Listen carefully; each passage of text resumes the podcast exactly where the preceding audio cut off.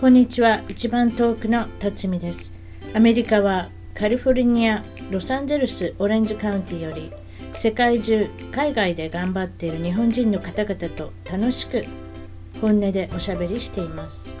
アメリカに来て早いもので28年が経ちました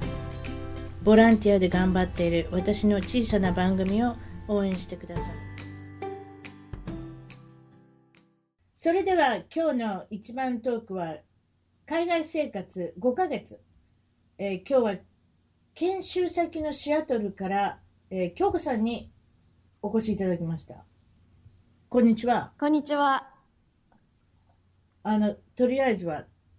えー、とご出身はどこですかまずえっと、出身は東京都多摩市で、あの、あ多の多摩摩ニニュューータタウンウンっていうところですね。私地理で習いましした よ、ええそういうことですか、はいその辺なんですね本当にニュータウンのあの辺なんです、ね、はい、あの、本当に生まれも育ちもそこです。うんうんそうそうということでなんか団地ですかニュータウンっていうのはい、団地育ちです。あそこは国がやってるんですけどどうなってるのな何なんですかなんか多分最初のプロジェクトとしてはやっぱり国がそ国なのか市なのかちょっと都なのかちょっと私も詳しくわかんないんですけど、まあでもはいはいそういうプロジェクトで立ち上がったところみたいですけやど、っぱそうですよね。はいそうですね。それでお父さんは何をしておられるっておっしゃってましえたっ、っけ、と写真屋さん勤めのカメラマンですねカメラマンですね。写真館みたいなのそうですそうねで。だすからだから商業用のお写真だとか、もちろん個人のごご家族のお写真とか、はいそういうこそうとやっですておられる。でお母さんは、専業主婦ですね。まあなんおか家家で外食したりとかはしてましたけあど、基本的に家にいるっていう感じででご兄弟は京子さんと誰ですかす。姉がいます。お姉さん。はい。あの、よく男兄弟がいそうだねって言われるんですけど、姉です。ということは男っぽいってことですか京子さん。そうですね。なんか、なんだろう、さ、さっぱりっていうか、なん、なんですかね。あの、結構サバサバ系なので、だと思いますね。私、ごめんなさいね。打ち合わせずっとやってきてますけれど も、これだけ男っぽさみんなそうですか。そういう方しちゃいけないですけれど。いてえいうかね、医療、あの、後で言いますけど、医療関係におられる方って白黒はっきりしておられない。ああ、そうかもしれないですね。真ん中がない。だって、この錠剤を3つ飲みなさいとかでしょそうですね。それとか何 cc 入れなさいでしょ別に 300cc 入れなさい場合、あ300ってことはちょっとすごいですけどね。例えば 10cc 入れなさいっていうところを5ではダメなん です。そうです。ダメです。 7でもダメ。これ7でいけますかってそういう交渉しないでしょしないです。医療関係の人も、もう10って言ったら10ですって、そういうことだから、比較的白黒のはっきりされてる、だから、うんまあ男っぽいといえば男っぽい、でもそうしなきゃしょうがないまじあゃないうそですでか。すね。だから私、それはでいや職業部かなり出てる人だな って、あのお声聞いててすいね、ません。いや、すいませんじゃない、私、好きなん です。ね私もはっきりしてますんでね、ちょうどいいんじゃないでしょうか。まあそんな感じで、小さい頃から負けず嫌いとおっしゃって、そうですそんな感じですか。負けず嫌いです。あそう。ということはドッジボールとかやってもまあ、もう語るぞって感じでもあれですそうか。ね、なんか、頑張ってますまか。あ、やっぱし、例えば部活とかもそうですし、こう、うんドッジボールとかも試合じゃないですか。ええ負けたら、うん悔しくて泣くみたいな感じです。もう一回やろうとかね一。回やるとか、あそんな感じです。私が勝つまでやってくれない。 まあ、そこまではさすがに。そういう人っているんですよ。いますあよのマね。イケルマイケルフェルプスとあ、はい。あの水泳の。はい。水泳の人ね。あの人ってあのごご兄弟とかお友達にも自分がゲーム勝つまでやらせるんですよ。なるほど。まあそういうふうな精神でないとあそこまでできない確結か 局。あの人も負けず嫌いで有名なんですに。。なるほど。スポーツ選手多いですね。あでもだからあのあのビデオゲームする人多いでしょあー、なるほど。う。そういうことから来てるんですよ。うん結局そういうのでもう何でももう負けたくない。ね。だからそういったところから来てるんですけど、また人のお世話好きでもある。そうです世話好き。世話焼き。世話焼きですね。そうですか。それはどこに出てます何かされてるんですか何かしてるっていうよりは、何でしょう。何かをしてあげることが結構好きですね。な何でも、例えばなるほ。うんあ例えば生徒会長もされてたっていうことは高校で。あ、まあそうですね。なんかこそうれ、もお世話焼き、お世話好き、そうですそういうことねですね。そうだと思います。ボランティア精神ですよね。なんあとはね、目目立ち立つたがり屋だ。目立つこと好きです。目立ちたがり 屋、目立ちたがり屋。ほんで演劇部とか入ってなかったんですかそんなんしてない。演劇部は入ってなかったですけどやっぱりその生生徒会とかその人の前に立って人に何かをしながら自分が目立つみたい演説とかでも全然上がらないタイプですかな上がらない、うん、上がってるんですけど本人は周りから見る と上がってない上がってないでしょって言われますねえそんな感じしますけどね。いやでも実はあれですよ、一応心臓はバクバクしてるんですけど。今心臓バクバクしてるんですか実はいや今は大丈夫です、今大丈夫でしょうね。はいそれで、まあ、あの、高校は、あの、ご近所の、あの、公立の、これは、い町田高校ですかそうで。す。東京都立町田高等学校。はい。ですよ出ました。で、で、そこの学校っていうのは、何ですか、定時制の学校も入ってるから。そうなんです。あの、定時制の学校があるので、あの、うん私は、あの、日中通ってたんですけど、その、はい。日中通ってる生徒さんと、要は定時制の夜の部の生徒さんがぶつからないように、あ、出会わないようにってことで、5時ぐらいにはもう、こう出なきゃいけなかったんです。あほな、部活をやっておられるっておっしゃってましたけど、はい。ほな、あれですね、す水泳部でしたっけ水泳部だっ水泳たですし水泳部にそうです。で5時に出なきゃいけ出な。ないきゃいけない。そうしたら、あんまり強い学校ではないですね。こう地区大会とかでね、多分。そうですね。あの、要は、その、同じ市にある、えっと、は中い学校の屋内プールがあって、はい。で、そこに、あの、それは普通に一般市民にも開放されてるプールなので、お金払って、うん。なんかみんなで練習しに行ったりとかしてました。あなるほどね。まあ、そういったなんかアレンジメントがなかったらなかなか難しいそうです。なんですよ。はあ。まあ、なまあ、ピアノとかも習ってたってそうでおっしゃっす。たピアノもちっちゃい頃から。まあ、それは姉が習ってたからっていうのもあるかもしれないですけど。まあ、ニコイチでね、お母さんもね、はいあの、その方が楽ですね。二人とも一緒にさせて、ね。そういうことです。でなんかピアノ普通って私は知らなかったんですけどはい。あの先生のところに通いに行くっていうのが普通みたいなんですけどうちは先生がうちに来てくれるっていうパターンだった素晴らしいですね。そういうことしたらなんか、特別料金取られませんそんなでことちょないっですとお金の話はちょっと私も子供だったんで全然わかんないですけど うん、でもまあ、でもその方がいいじゃないですか。特にお姉さんもやられてそうなんですよよかったですだからそうですか。ははい。それで学生時代は比較的もうスムーズにいったんですか例えばお友達もたくさんできたし。あー友達は確かにたくさんはいたんですけど、まあ、とにかはく、まあ、目立つ目立つというか、まあ、目立つことも好き世話を焼くことも好きっていうのでこう、まあ、目立つイコールいじめの対象になるみたいな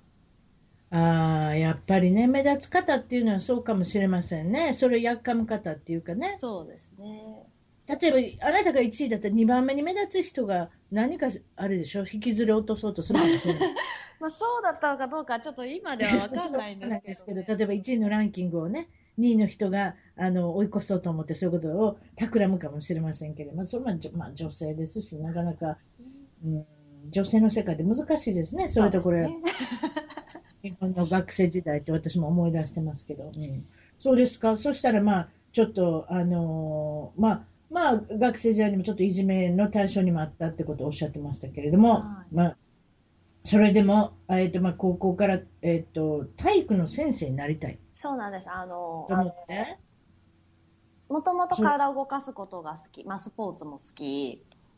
そうですね、今の話を聞いてたら、水泳で活躍してたっておっしゃってそたうなかんらで、すよ、んそういうのが好きで、うんで体を動かすこと好きで人の前に立つことが好きでこうやっぱ先生っていいなみたいな感じで体育の先生になろうと思ったんですよ。うーんでそれで選ばれる学校がどこですか、えっ、とだ学校の先生になりその体育の先生をならになるのに体育学部があるとこじゃないとダメだってことになってそれもそうですねで、。まあ、比較的家から近かった国士舘大学っていうところに、うんまあ、あの学校見学に行くわけですよ。はで学校見学に行ったらば私はもう学校先生になろうと思って行ってますけど、あはい学校の売りとしてはちょうど私が入る時の時に新しく救急救命士を養成する学科、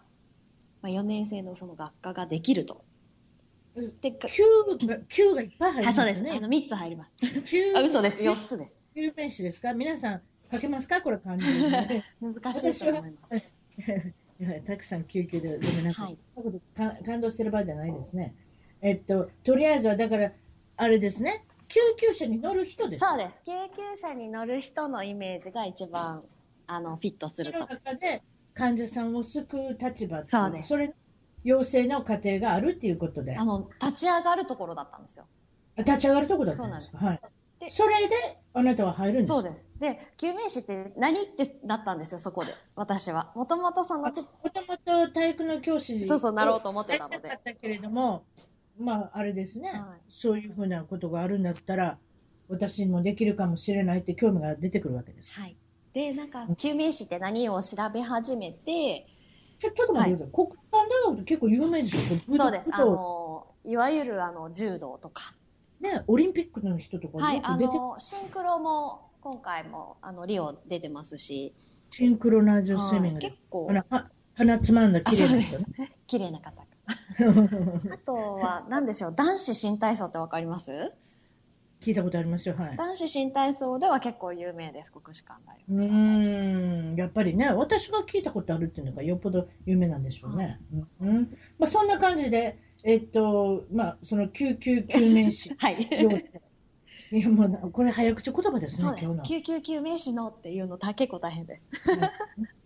そうですね。それで、まあ、こっちで言うパラメディッそうクでですすね。アメリカとかそれを海外ではあれですか、それ、その学科に入入りるんでますすか。。はいはい。で、まあ、その、それって体育の教師になりたいと思ってたけれども、入ったら入ったで割と自分にも合ってるし。そうですね。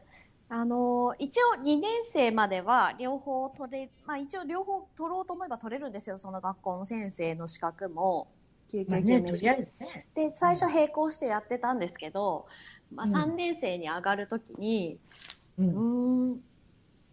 なまだどっちも好きだけどどっちかって言ったらやっぱり救急救命士になりたいなっていうふうになってうん。なんかやるならなんか一本に絞ろうってその時思ったんです女性少ないですかこの科目科目というか学科は。少ない方だと思いますただ私が入った時は100 150人中50人女性だったんですよそれうん3分の1なんで結構多い方で、うん。今の学生さんを見ると150分の20から30の間になってるので減った減んっですてかますねということは体力がいるんですかなんかでっかいおっちゃんがもしも救急車に乗るんだあなた、あれですかあの、150キロのおっちゃん運ばなんかなんですそかうそうだ。なんですけどさすがにあの無理ですねそれは大変でしょ。ねあの、あの、ベッドみたいな、あの、そ特うで別すベッドみたあいな。のストレッチャーっていうやつですねストレッチャーね。あれに入れなきゃいけないじゃないですか。はあ、京子さんってバカ力があるんですね。結構実はね力持ちですねえ、それでも、だからお勉、お勉強以外にもそういう体力も必要だし、ね。はいそういう授業もありましたよえ、鍛えるんですか 鍛えますやっぱり鍛える鍛のえますねほう今ちょっとちらっと聞いてみたらそういうことですか。はいあそこで、あのーま、あれですね、あの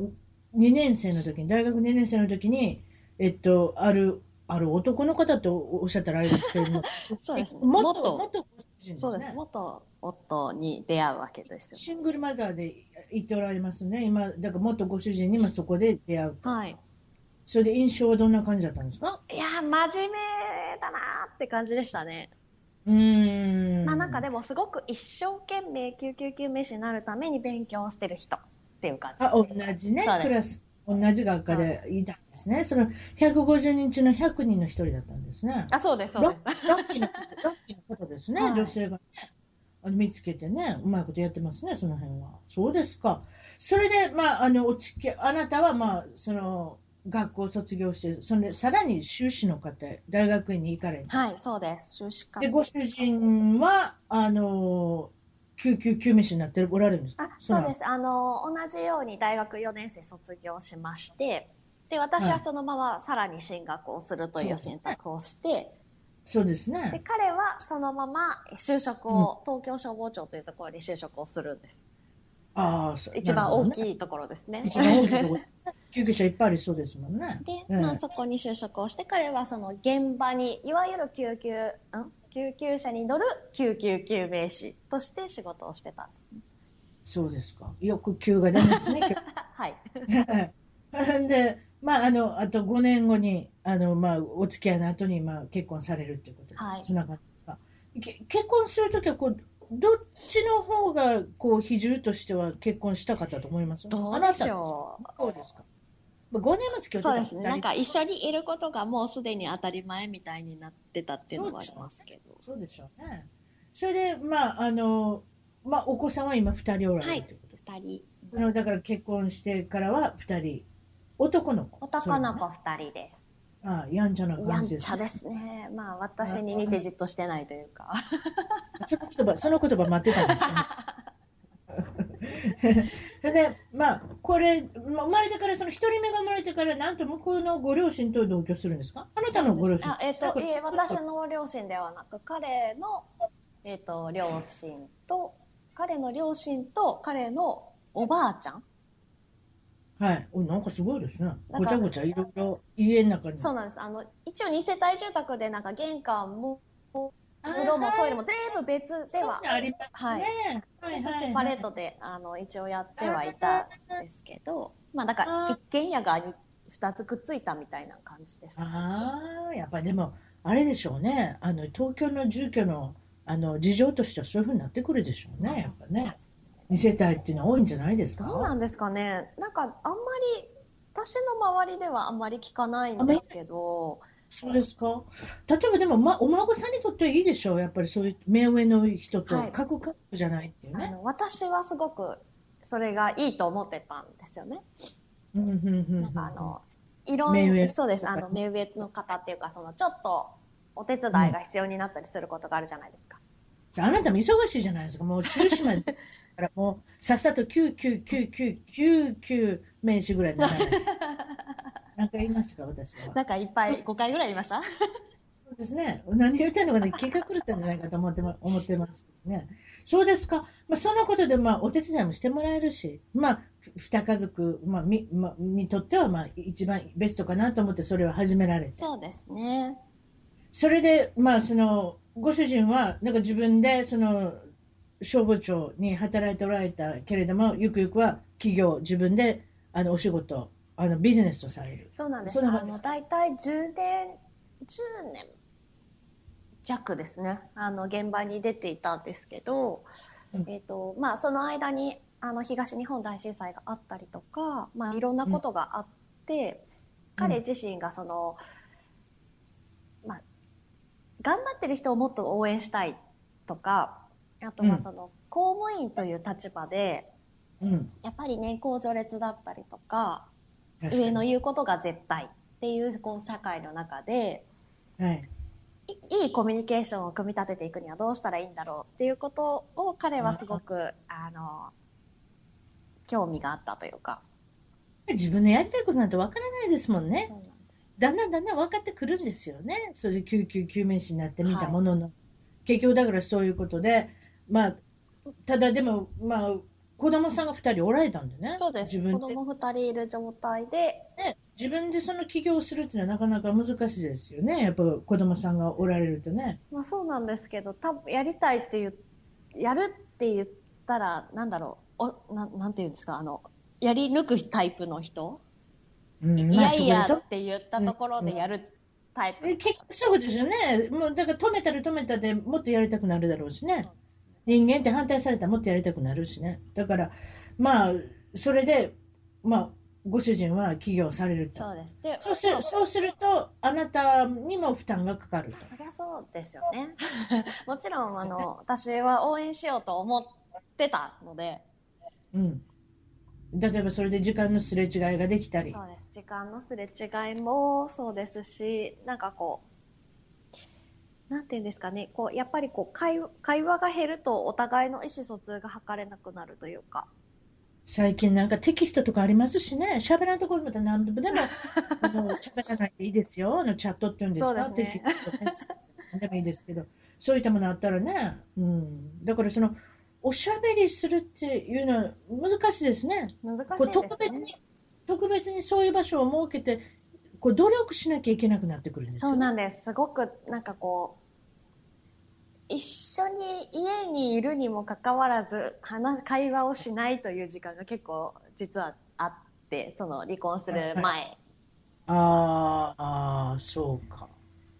なんかいなるほどお互いに思ってることはあるんだろうけど、口に出さないみたいな。あーそれはす、ということは冷たい戦争ですね。昔あソビエ冷戦ってやつですね。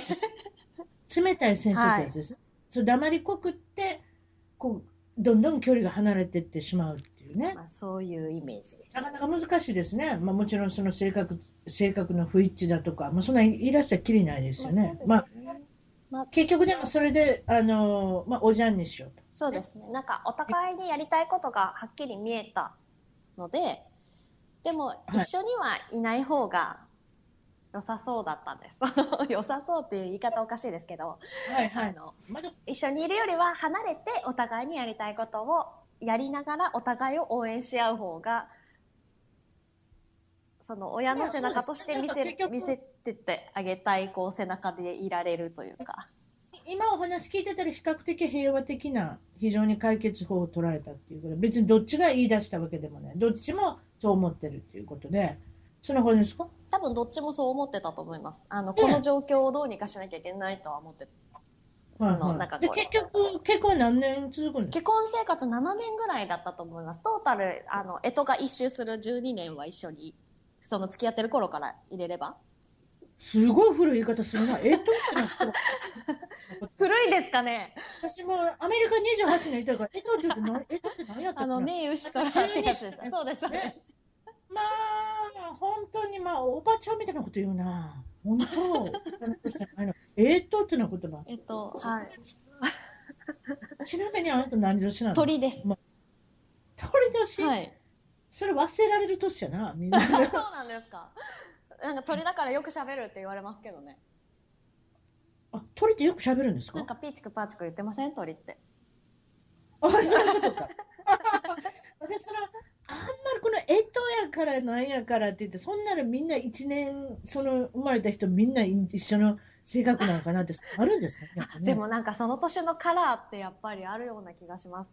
ううち、ん学校の先生、学校の先生に言われたら絶対ああるるよと思いまねす。。うちは長男がうんネズミ年で、うん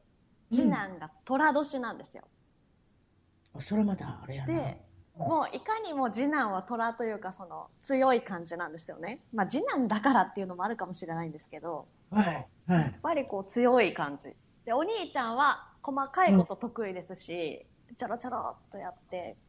っていうのを見てると、なんかネズミと虎だなって思います。あ細かいことが得意イコール細かいことも気使うしそうですね気つけるしね細かすぎる逆に虎はあ ー もう食べてしまえみたいなね、そんな感じです。うんでまあお子さんもその時にはまだちっちゃかったですよねそうですね。お兄ちゃんが1年生、6歳。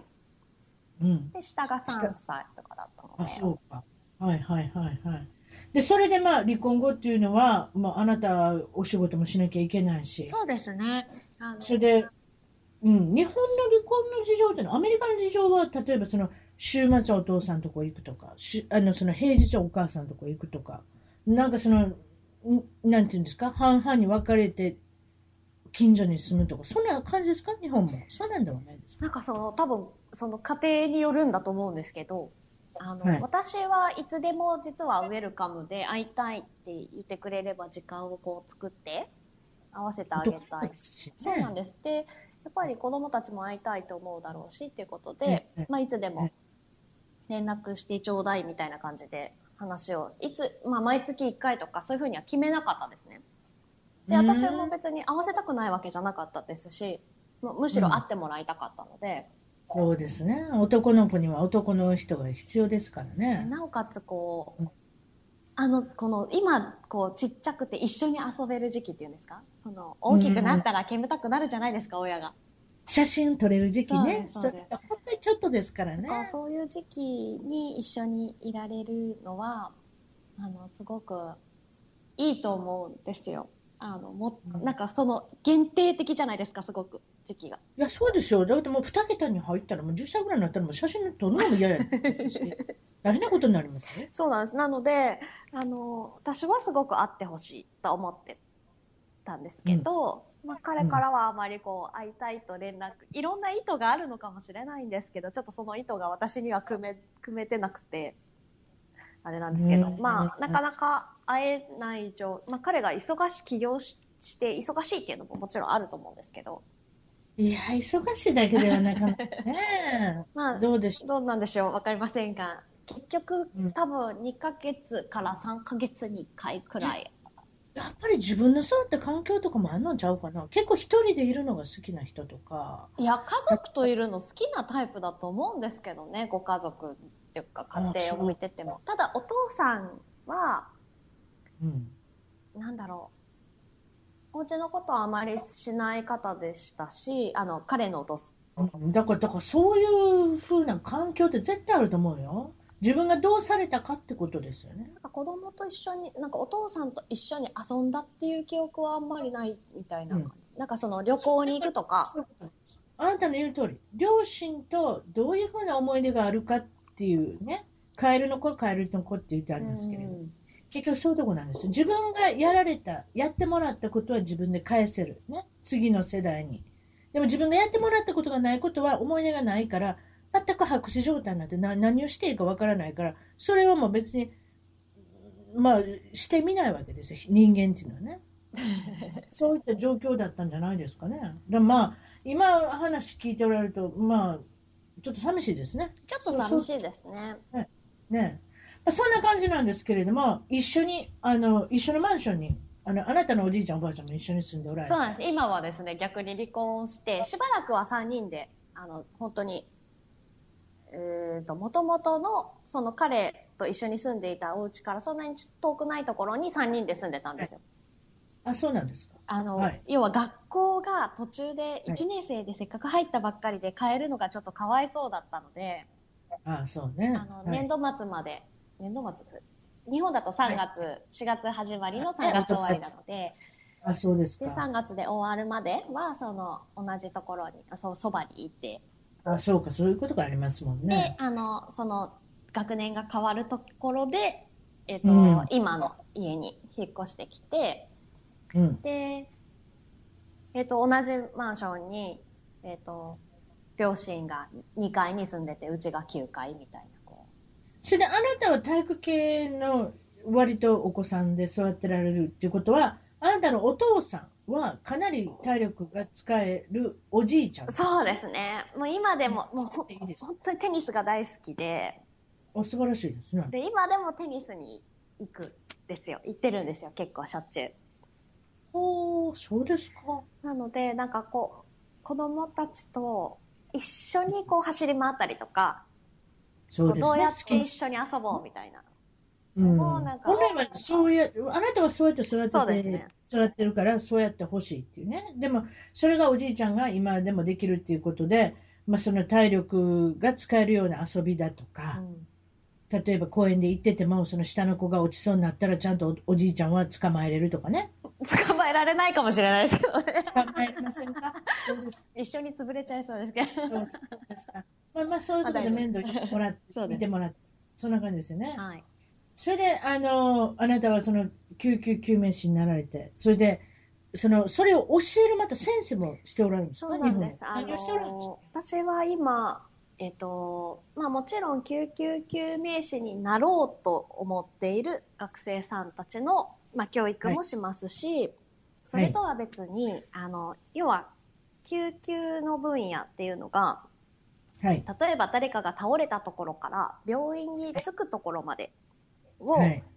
一つのこうフェーズというか、うーんと、きなんていうんですかね、くくりとすると、病院の前の救急ってことなので、病院全救急って言ったり、病院前救急医療って言ったりするんですけど、はい。そこの分野で一番大事なところって、倒れたところから最初の5分なんですよ。ああ、やっぱりね。でもちろんそうで救しょ急救命士が早く着いて高度な処置を始めるっていうこともすごく大切なことではあるんですけど、それよりもな、まあ、何よりも例えば心臓が止まっちゃいました。家で止まっちゃいました。倒れました。はいはい。家族の人が、まあ、いわゆる心肺蘇生ですね。あの、胸を押せるかどうか。はい。で、その人が助かるかどうかが変わるっていう。蘇生術っていうやつですね。そ蘇うです生心法。肺蘇生法っていうやつですねこ。っちでアメリカでいう CPR ってそやうでつすです。結局、あの、言われてるのは、あばら骨が折れてもいいから押せと。そうです。あばらは後で治るけれ ど、入ってこないぞと。そのね通りです。そうですよね。はい。ほーやっぱりそういうことを逆にそういうことを知ってる人ができる人が増えるイコール助かる人が増えるなんですよね。あそうですよ。そうですよ。一般人のレベルで、これはね、広げていかなきゃね、人って救えない時いっぱいあるんです。そうなんです。それで、まあそういうことを今、あの、どっちかっていうと、えっ、と、まあもちろん救急救命士を育てることもしますけれども、そうい、はいうこう、一般の人医療の資格を持たない人、えっ、と、しょもちろん小学生、中学生、高校生、は大学生、それとは別に、あとは地域のコミュニティですね。例えば、えっ、と、なんて言えばいいんですかね。はいはい。まあ PTA だとかからもそうですけど、そういえうっ、まあとそういう地、方お家の地域の自治自治会みたいなやつですかそうで地方自治体と、まあ、協力して組んで、あの、どんどん広めていかなきゃいけない。そうなんです。ね。まあでも今もそういうことを少しずつでもやらせてはいただいてて、大学にあのご依頼いただいて、あの我々が行って、出張、出張講習っていうんですかね。うんうんうん。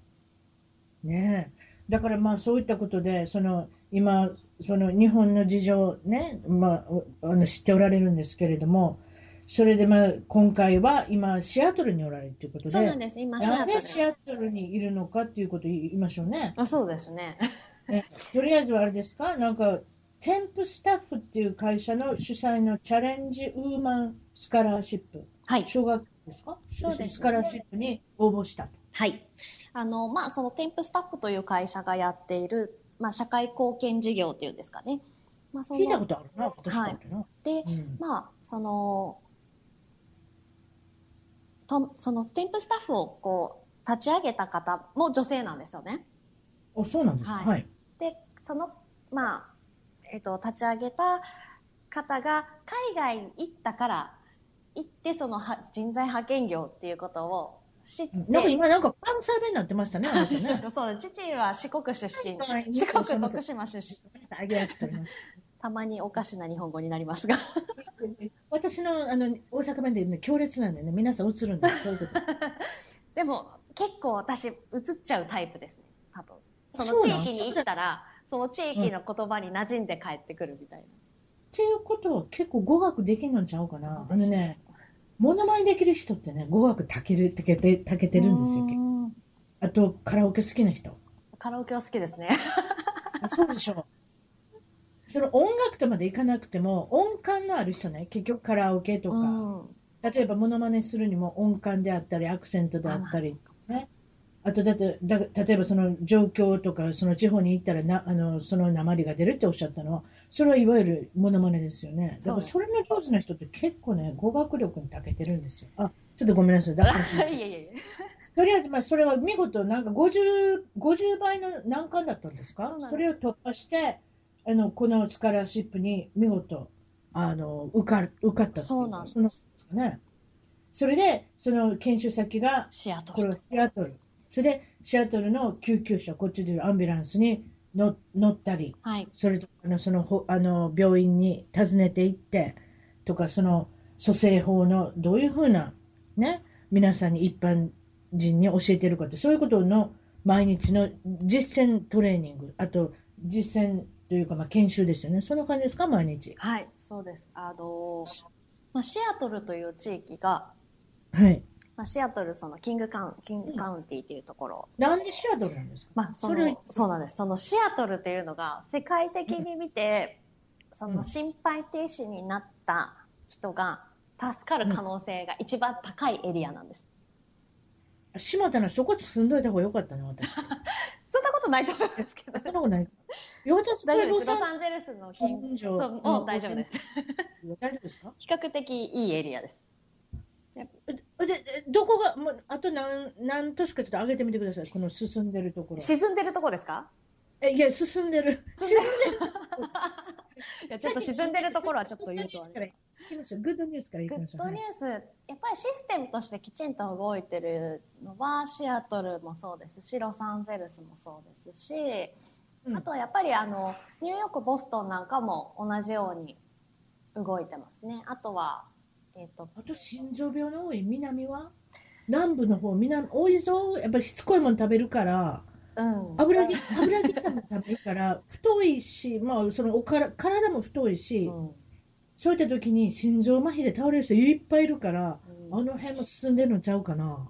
ちょっとどうなんでしょうどうなんですかね。あの、ピッツバーグはすごく先端、先進医療というか医療の進んでるエリアなので、あそうなんやピッチバーグ古い街ですそようなんねですなんですけど、今はすごく医療とか再生医療とかそういうちょっと先先端技術を使うような医療が進んでるエリアで、うんそこの地域も、まあ、その救急の教育にはすごく力を入れているところではあるんですけど、はいうん、あとやっぱりギャングとか多いとこねやっぱりだから て鉄砲というか銃でポンって撃たれた時にあの助からなきゃいけないから、先ほどおっしゃったニューヨークとかボストンとかピッツバーグとかそういったところっていうのは大都市じゃなそいうでですすかね。あとダメダメっていうか比 較的はどこでですかあの、私が聞いた話ですよ、これ。あの、私が調べえたえそれ話でいいんじでゃすないですけど。はいはいやはっいぱりあのデトロイトとかああいうところはあんまりこう進んではいないという話は聞きましたけど、まあ、車用の車用の街ですからね昔は良かったっていう街ですからね昔は昔は車産業ではい栄えてましたけど、結局予算がないのかもしれませんねそうですねそういうのにねああの辺問題になってますもんね水がまずいのっていうか、うん水におかしなものに入ってたとかねなんかそんなことでそうですかデトロイト他はないですか他はどうなんですかねなんかあのあいいいいエリア言うの忘れました一個あのシカゴも結構いいですよああやっぱり大都市ですねねうん、やっぱりそういったことがあるのかもしれませんね、大都市っていうのは。で、それでその今、こちらに来て実践を学んでおられるんですけれども、はい救急車に実際乗りました乗りました。乗せていただきましたそどういう患者さんと巡り合いましたえっ、と私が巡り合ったのははい。えっと、呼吸困難っていうんですかね。息をするのが苦しい人。うん。わ、どれぐらいの、いくつぐらいの人ですかその人はですね、60ぐらいでしたね。60歳ぐらいの方でしたけど。まず何をするんですかあの、基本的にその救急って、いわゆる ABC って言われるんですけど、A はエアウェイ、気道確保ですね。はい。息ができるかどうか。ではいまあその息ができる通路がちゃんと空いてるかどうかですね。そういうことではすい。ね。で、B はブリーディングで呼吸ですね。息がちゃんとできるかどうか。うんで C は、サーキュレーションで循環なんですけど、まあ、そういう順番で見ていくんですけど、うん。あのーシアトルのシステムっていうのが最初にまず、えっとエイドカーと言われるはい。あの救急救命士ではなくて救急隊員っていうんですかね、はい。こっはちでい。いう EMT ベーシックっていう人たちがはい乗っている車が先に行くんですね、まず最初に。おーそうですね。消防車みたいなのそうがいで、ますすね。そうです。で、行って、まあ、患者さんを見て、これはもうちょっと、ちゃんと処置をした方がいいっていう場合には、そのパラメディックが乗っている、あ、そういうことメディックワンか。が来る私、いつも思ってたのなんで消防署まで行くんやろうって、そういうことなんですね。そうなんです。結局、救あんな大きなもん、なんで行くのかなってあの、思二います。つパターンがありますよ。だと思うんですよ、国民としては。あんまなあ、確かに。大きなね、わかり ますあ大の、きいですよ消ね。防車をまず、うううううって行く行かせるでしょ。で、その、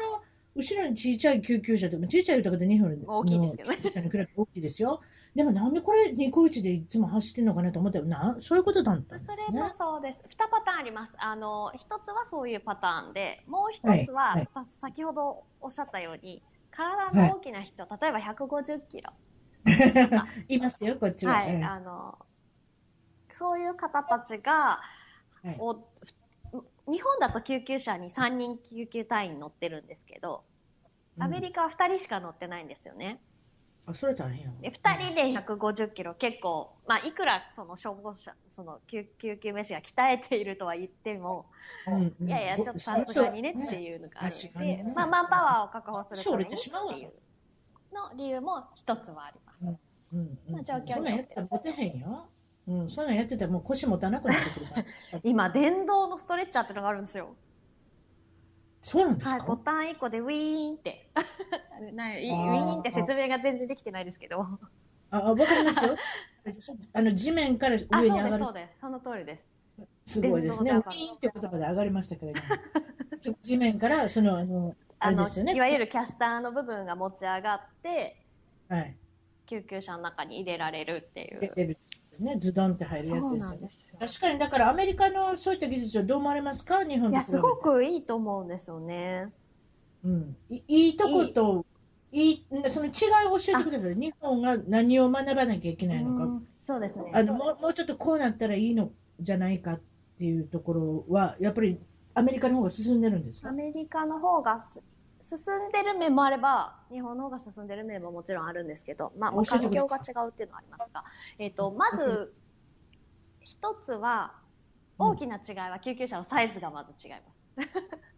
でっかいですね、大きいですこっちね。まあ、もう道の広さが違うっていうのがまず大きな理由あのあ、一つ。それもあれでしょうね。うんで、体のサイズも違うっていうのも大きな理由だと思うんですけど。確かにね。うん、で、あと、あと中身はあのその中身です救急車機体のね。中、はい。えっ、と、アメリカは州によってやっぱり、あの、制度が違うので、なんとも言えないですけど、ほとんどのエリアは日本よりもたくさん薬剤を積んでます。お薬ですね。ああ、まあさっさとそういうことをあげやなあかんからはね。い。で、やっぱりその救急救命士、パラメディックに委ねられている裁量権っていうんですかね。こう、うん自分たちで判断して、うんで、まあもちろん最終的に、えっ、と、薬剤を使う、も、も、薬剤にもよるんですけど、ちょっと、例えば、こっちだとモルヒ、モルヒネとか積んでたりするんですよ。はい。まあそういうのを使うときにはもちろんドクターにコールをして、はい。使っ、こうこうこういう患者さんがいてこうでああでって説明をして、これを使いたいんだけどいいっていう一応確認はするみたいですけど、はい。でも日本じゃまずありえないので。 ああ、だから結局そう、そういった、あの、まあ、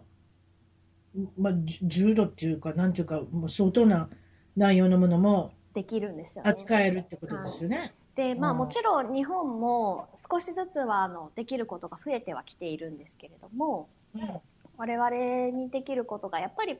限られてるんですよね。ああ、何でも任せてもらえないってことや。そうです。ただ任せてもらえない理由の一つとしては、うんあ、の、病院がたくさんあるんです、日本。あの、たくさんあるっていうか、まあ大都市に限ってかもしれないんですけど、東京なんかは本当そんなに長く走らなくても、救急病院に行けちゃうあ、そうか。お医者さんが待ち構えてるからすぐにってい。うのもあります。ああ、そう、そういうことでしょうね。はいうんこっちだと、やっぱりちょっと、病院までの距離が。うん長いです長ね。いですね確かにそんなないですね。うん。その救急車の詰め所も自体もそんなにないそうしな。んです。なので、だから、あの、街の中でどこだって言ったら、ほんま街の中の一箇所ぐらいしかないですからそうねで。すそういった意味では。でも、その、例えばその、患者さんのとこまで行く時間っていうのはアメリカと日本と比べてどうですかあんまり変わらないですね。アメリカあらないただ、えっ、と、こう、やっぱり地域によってもちろん全然違うんだと思うんですけど、はい。日本で言うと大体今8.6分っていうのが、あの、全国平均なんですよね。主流ですからはいはい。で、一応こう、シアトルだと、やっぱり7分以内なんですよ。その、そのパラメディックの車が来るまでに。ああ、少し短いですね。はい。もっと短いんです。あの、なんていうんですかね。エイドカーって言われる、その一番最初に着く人たちが、はい。 4、5分で着くんですよ。あ、早いですね。早いんです。はあ。いや、私も実はその出産の時に一回乗ってますね。 早いですねって、早かったのびっくりしましたよ、来たの。早いんですよ。うん、早いですね。うちの場合も本当に4分、3、4分で来たんじゃないですか。びっくりしましたね。あだから、飛ばしますよね、こっちの救急い車。や、飛ばすし、もうマイク持ってのけのけのけってすごいし。のけでやのっぱ道がけもそうなんです。広いから、そう、結局、道うんが広いからのけってのいた場合はものすごく開くんですよ。確かに。だから日本なんか開かないんじゃないです日か抜け本はそもそも避けてもらえないことが多い避です。けるところはないんじゃないですか他の車はそうなんですかね。なんか聞こえてないんじゃないかな、サイレンがって思いますけどね。もう大きなマイクロフォン作ってなんか言うてますよ、こっちで。のけのけのけのけって言って。まあそういうことですか。ね。あの、音、あの、救急車の音違うでしょ、こっちってそうなんです。全然音が違います。日本の日、本は、日本はどうなん ですかあ、そう、そんな感じです。ちょっと可愛いですよね。でこっちは、うーふーふーふーってすごいすでごしいょ。ううるさいですよ ね。るさいですよね。うん。あの近所には住みたくないです。で私考えてたんですけど、プリンセスダイアナ、ね、ダイアナ妃がね、トンネルで事故された時事故しましそれで私あの、あの救急車といえばあのことを思い出すんですよ、うんそれで CNN のテレビに私はたまたま見てて、それであのフランスっていう国は、あそあのトンネルの中で治療をしようとする、そうなんです。あので、私が見てたら、なんでさっさとダイアナ妃を、ね、担ぎ込んで、救急車に乗せて、最寄りの病院に行かないのか、私、あの時非常に疑問に思って、で結局、結末はダメだったじゃないまあそうですね。ただ、あのあ、なたのご意見ありますか私、プリンセスダイアナさん、すごい好きだった、ね。来てほしかった。すごくね、素敵な方でしたよね。あの綺麗で、まあ、ありね。それでいて、心の優しい人じゃない、はいどうどう思われますあの時。あの、さ、フランスはまた全然違うシステムを引いていて、やっぱり。あごめんなさい。あの、フランスは逆に言う、えっ、と、医者が現場に行って、うん。現場で完結、ある程度のことを完結しようとするタイプのそうそう救急そうそう医療の展開の仕方をしているので、うん、そう言ってた。うんあの、要はそこにステイ、スステイプレイって言って、こう、えでもあんなに、あんなに車ぐちゃぐちゃなんて、どないするの血ざんざん流れてんだから、さっさと持っていかな。まあそうです。まあ出す、あれは多分、正直多分最初のその衝撃自体も大きいので、すごく難しいとは思うんですよね。あそう。あの、だから、ね、そのプロのね、意見が聞きたかったんですよ。な私は何十年来のストレスを抱えてたんですそんなにストレスだったんですね。はい、ストレスでした。特に CNN で見てるって、なんかすごい、なんか緊張極まります、極まります。うんああいうの見てて、あ、なんで、なんで出せへんのなんでトンネルから出てきてさっさと行かないのって私ずっと思ってたんで、ごめんなさいね。なんか救急車、救急車のことですごい興奮してますけれども、ええでも、この研修の中で、実は、もちろんシングルマザーで頑張っておられるんですけれども、イコール独身ですよね、あなたね。そうですね。なんと、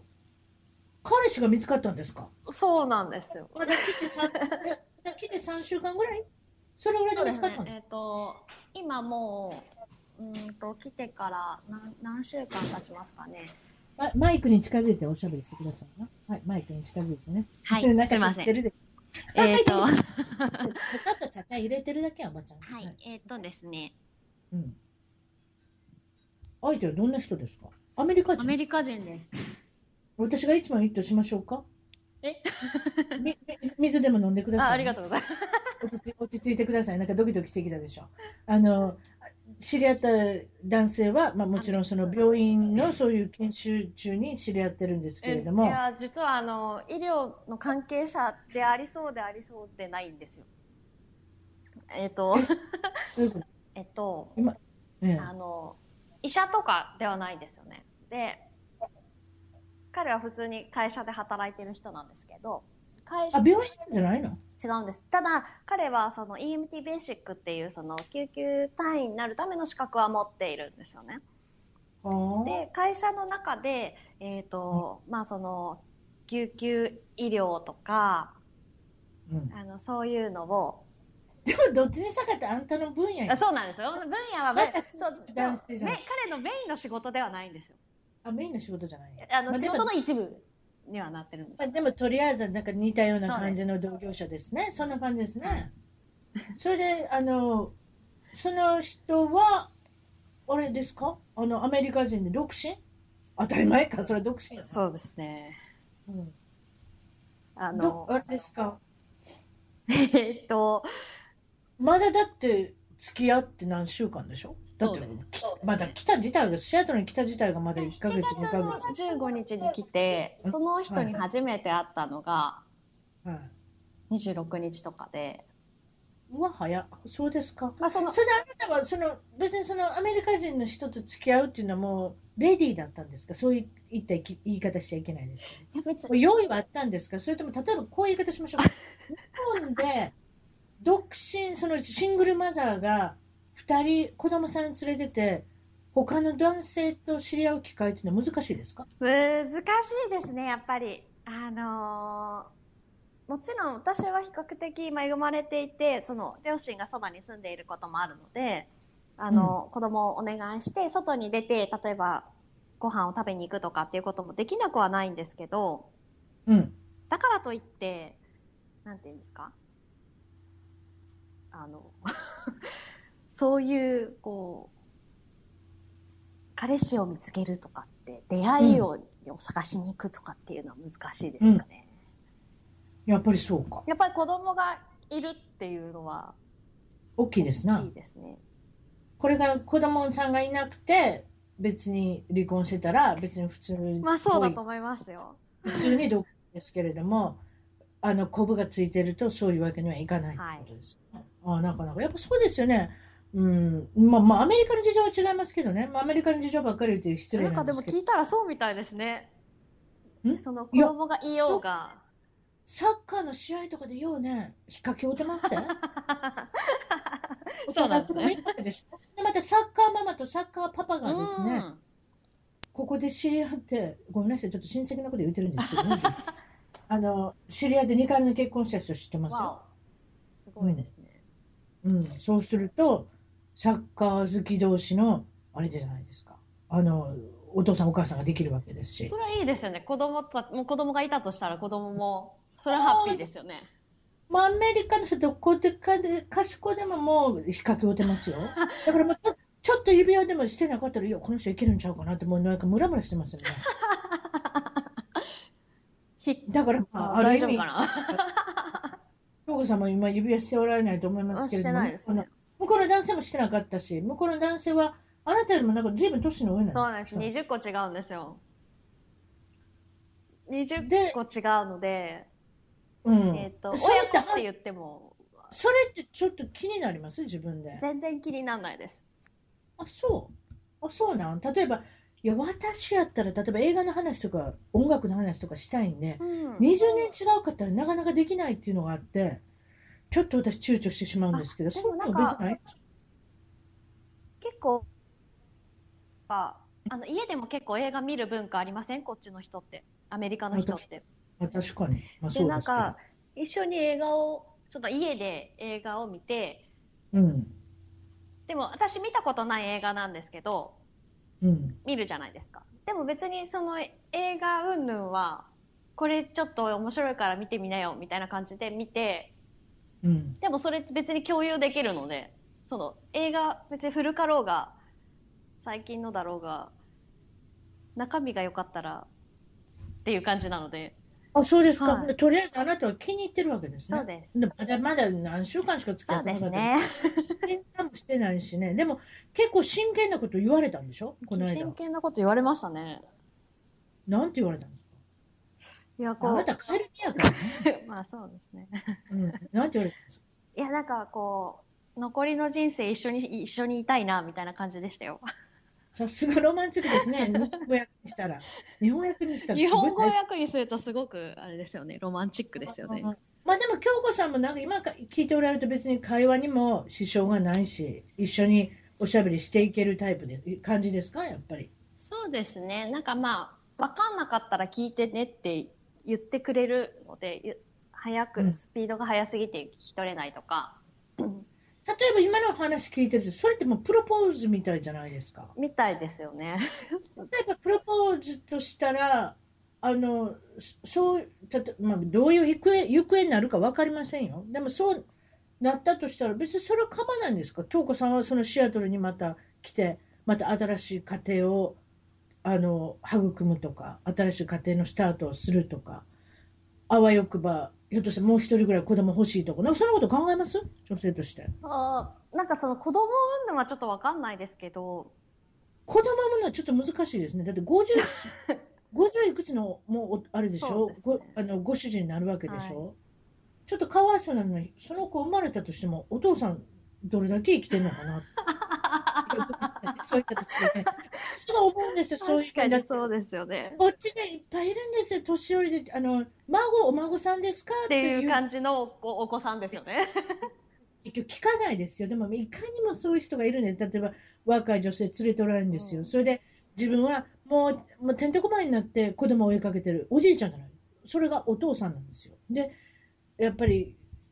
やっぱり友達とかも喋ってるんですけど、うわー、結構年のお父さんと、これ、この人、高校の卒業までいけるかなとかいう感じ。 なんかちょっとそれってなんか寂しい感じがししないんですけど、まあ、そんなことは考えないですもんね、でもね。うーんでも、あ、そうですか。でも、やっぱりそれでもいいんですかもしそうなったとしたら。そうなったとしたら、そうなったとしたで、私は別にいいですね。子供さんどうですかそうでしょ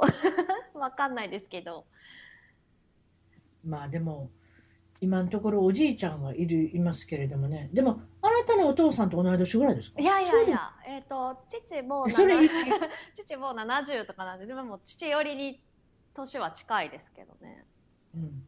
なんかそれで、まあ、まあもちろんその国際恋愛ね。で私は国際結そう婚なんです長いことしてますけれども、あの、それで私は先輩としてはい何かあなたから質問があるということで、一つだけ聞いてもらいましょう。はい。一つだけ。 1個ですかそうですね。選んでください。なんか5つぐらいあ、かそうなんです。打ち合わせの時に言ってました。打ち合わせじゃない、後で出してはりましたけど、なんか一つぐらい言ってください。そうやっぱりその育った環境が違うじゃないですか日本だったり日本とアメリカ、はい。でこう文化がそもそも違ってそのはい文化の違いによって意見が違ったりすることがあるじゃないですか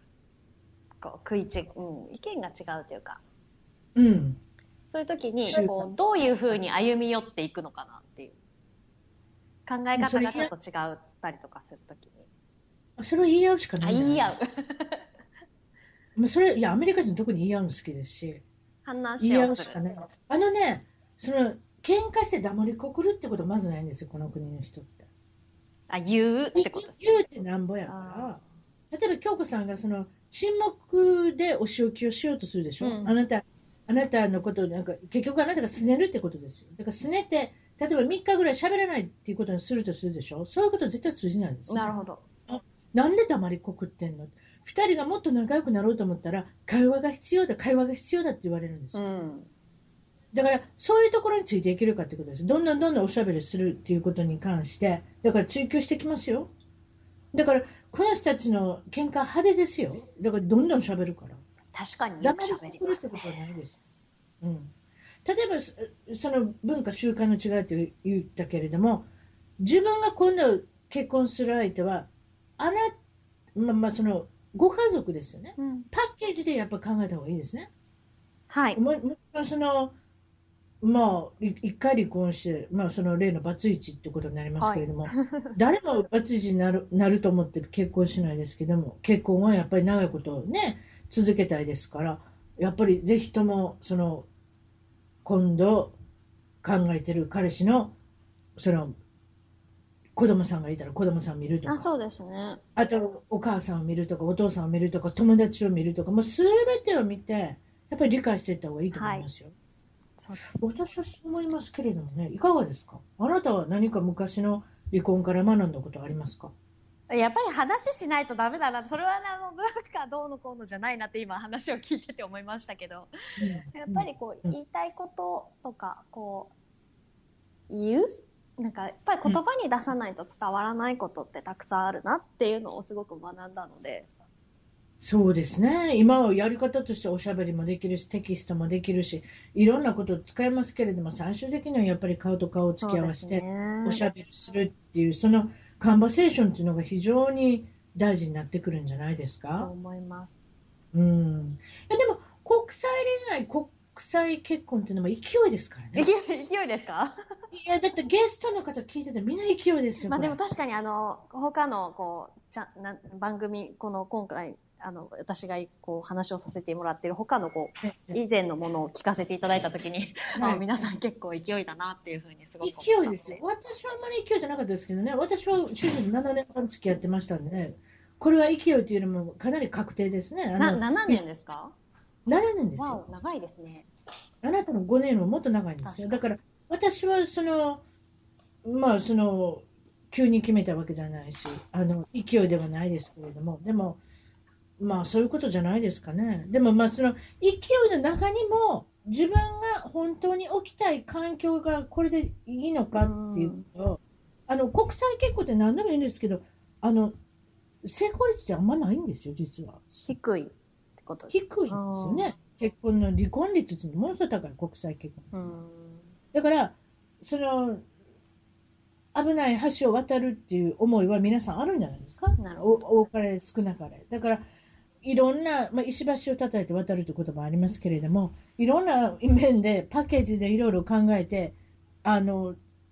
特にお子さんおられますんでね。はい。だから、やっぱりいろんなこと考えなきゃいけないってことは確かでしょうね。でもなんか今、ウキウキしてる時ではありますよね。でも、あなたが思うことをするのが一番だと思います。なるほど。もうそれぐらいしか勢いが出ないです。 あなたがしたいことをするのが息をつくついてる時ですから、なるほど。やっぱりそれでいいんじゃないですかね。じゃあはい。まあそんな感じで、今日はお忙しいところありがとうございまねす。え、ありがとうございました。はい。それじゃあ失礼しますは。一番トークの Twitter でフォローしてどんどん絡んできてくださいね。それと Facebook でいいねの支援をお願いします。新しいエピソードの情報はサウンドクラウド、iTunes、Google プレイミュージックのアプリから購読、フォローするといち早く視聴できます。いつも私の小さな番組を聞いていただいてありがとうございます。